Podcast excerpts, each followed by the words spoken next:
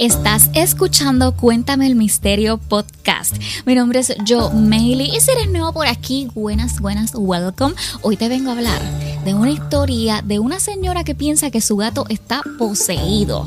El que cuenta esta historia es interesante porque el que cuenta la historia es un investigador paranormal. Y lo primero que él dice es, esto fue una investigación super cool. Así que vamos a ver exactamente lo que pasó. Ya saben que este episodio está totalmente gratis en tu plataforma forma de podcast favorita o por YouTube. Y ahora sí, te cuento el misterio.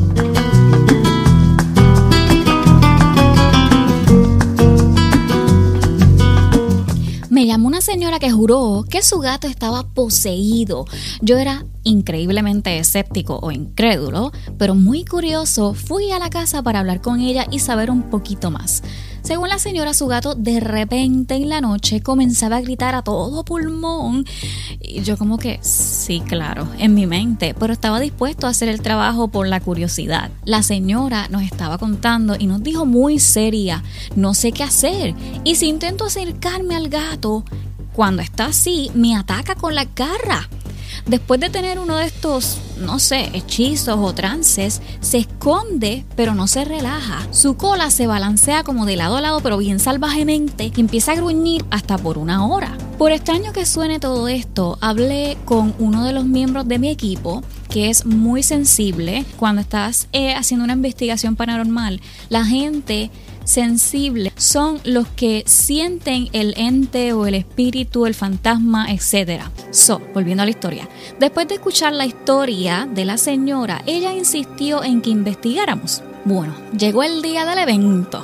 So, llegamos a la residencia alrededor de las 4 y 30 de la tarde. La señora nos dio un recorrido por el resto de la casa para enseñarnos todo como tal y nos presentó finalmente al gato.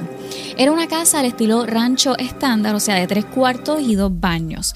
Y no encontramos nada espeluznante al respecto.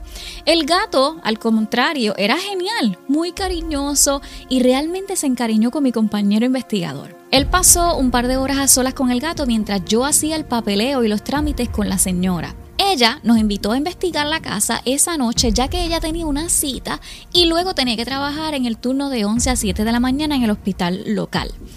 Y aquí es que comienza el mambo. La doñita se fue a su cita alrededor de las 7 y 30 de la noche y comenzamos nuestra investigación formal.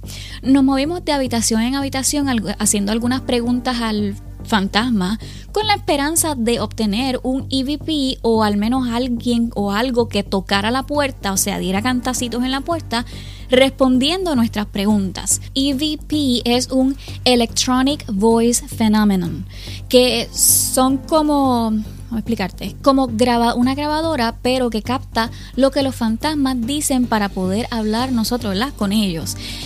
Y seguimos. No tuvimos actividad hasta que a las 11 y 30 de la noche el gato comienza a gritar en el dormitorio principal. Al entrar en la puerta yo estaba primero y mi compañero de momento me agarró el hombro deteniéndome y moviendo el dedo al labio para que yo me callara y escuchara. Fue difícil con los gritos del gato, que de hecho me pusieron los pelos de punta, yo que soy incrédulo a estas cosas, pero bueno, con toda esta situación pasando, ya saben. Mientras observábamos y escuchábamos, una sombra comenzó a formarse en la esquina de la habitación. Era un susurro proveniente de la sombra que no fue registrado por nuestros DVRs y no pudimos entender lo que decía. El gato estaba furioso. Estaba asustado y listo para pelear. Ustedes saben cuando los gatos están así, que empiezan con el... Así que fuimos testigos de los reclamos que la doñita nos había dicho de primera mano, precisamente. Estábamos allí frente a la situación. Mi compañero le habló muy tranquilamente a la sombra diciendo, estás asustando al gato. No creo que esta sea tu intención, así que si sales de la habitación y vas al dormitorio, o sea, al otro lado del pasillo, te vamos a ayudar. He aprendido con estas investigaciones que la mayoría de los fantasmas no hablan como oraciones completas. Ellos te dicen palabras o nombres y tú tienes como que descifrar lo que ellos quieren decir. Por eso este tipo de personas que hacen investigaciones empiezan a hacer preguntas para saber exactamente a lo que el fantasma se quiere referir o que quiere comunicar, ¿verdad? Y bueno, nos dimos la vuelta y entramos en la habitación más pequeña y nos sentamos en silencio en la cama esperando a ver qué pasaba. Unos momentos después, mi compañero me agarró el brazo y señaló la puerta del baño de invitados que compartían los dos dormitorios más pequeños. Pude ver claramente una forma humanoide sin rasgos, o sea, podías ver la figura, la silueta, pero sin cara y sin nada pero más porque era más negra que la oscuridad. Este compañero de equipo y yo habíamos trabajado juntos muchas veces y teníamos una rutina que siempre seguíamos. Entonces le dije a la entidad que todo estaba bien, el gato ahora estaba tranquilo y queremos saber cómo podemos ayudarlo. Se movió lentamente a través de la puerta y ligeramente dentro de la habitación. En este momento escuché a través de mi DVR la palabra gatito o kitty. Mientras grabo, siempre conecto mi auricular. Le pregunté si estaba tratando de acariciar al gatito y estiró su brazo apuntando hacia el dormitorio principal donde estaba el gato gritando anteriormente. Le pregunté si quería lastimar al gatito y dije que para que pudiéramos ayudarlo necesitaba responder. Mi compañero me dijo un minuto después de que él respondió, porque él estaba indicando que solo quería acariciar el gatito. O sea, ya, me estaba contestando. Mi compañero también sintió, sintió que este era el espíritu de un hombre adolescente y pensó que en vida tenía algún tipo de problema de desarrollo. Mientras hablábamos, la entidad parecía balancearse ligeramente de un lado a otro, pero no fue a ninguna parte. Parecía que estaba escuchando la conversación de nosotros. Y una vez más le hablé diciéndole que había asustado al gato y que si quería acariciarlo tendría que hacerse amigo de él. Le expliqué que si se quedara quieto, se quedaba en un lugar y le hablaba al gato, el gato va a aprender que no lo quieres lastimar. Eventualmente el gato vendrá a ti y te dejará acariciarlo. Un momento después, el gato apareció en la puerta del pasillo, donde el pasillo donde nosotros estábamos, y se sentó tranquilamente al lado de nosotros. Nadie habló ni se movió, o sea, mi compañero yo, y también incluyo al espíritu, porque ninguno de nosotros tres nos movimos.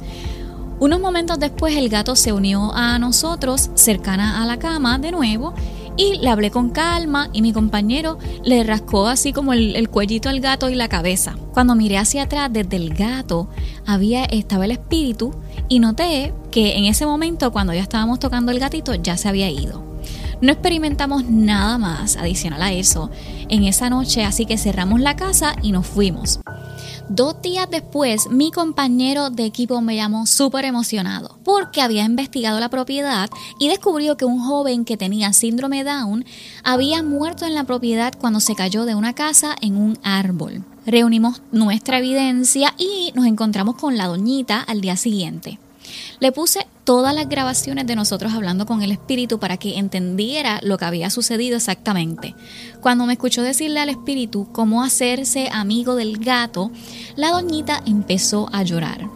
Ella nos dijo que precisamente esa misma mañana, y esto luego de varios días que nosotros habíamos ido allí, eh, esa misma mañana el gato estaba en la cama en el dormitorio más pequeño y ronroneaba muy fuerte y movía la cabeza como si alguien lo estuviera acariciando.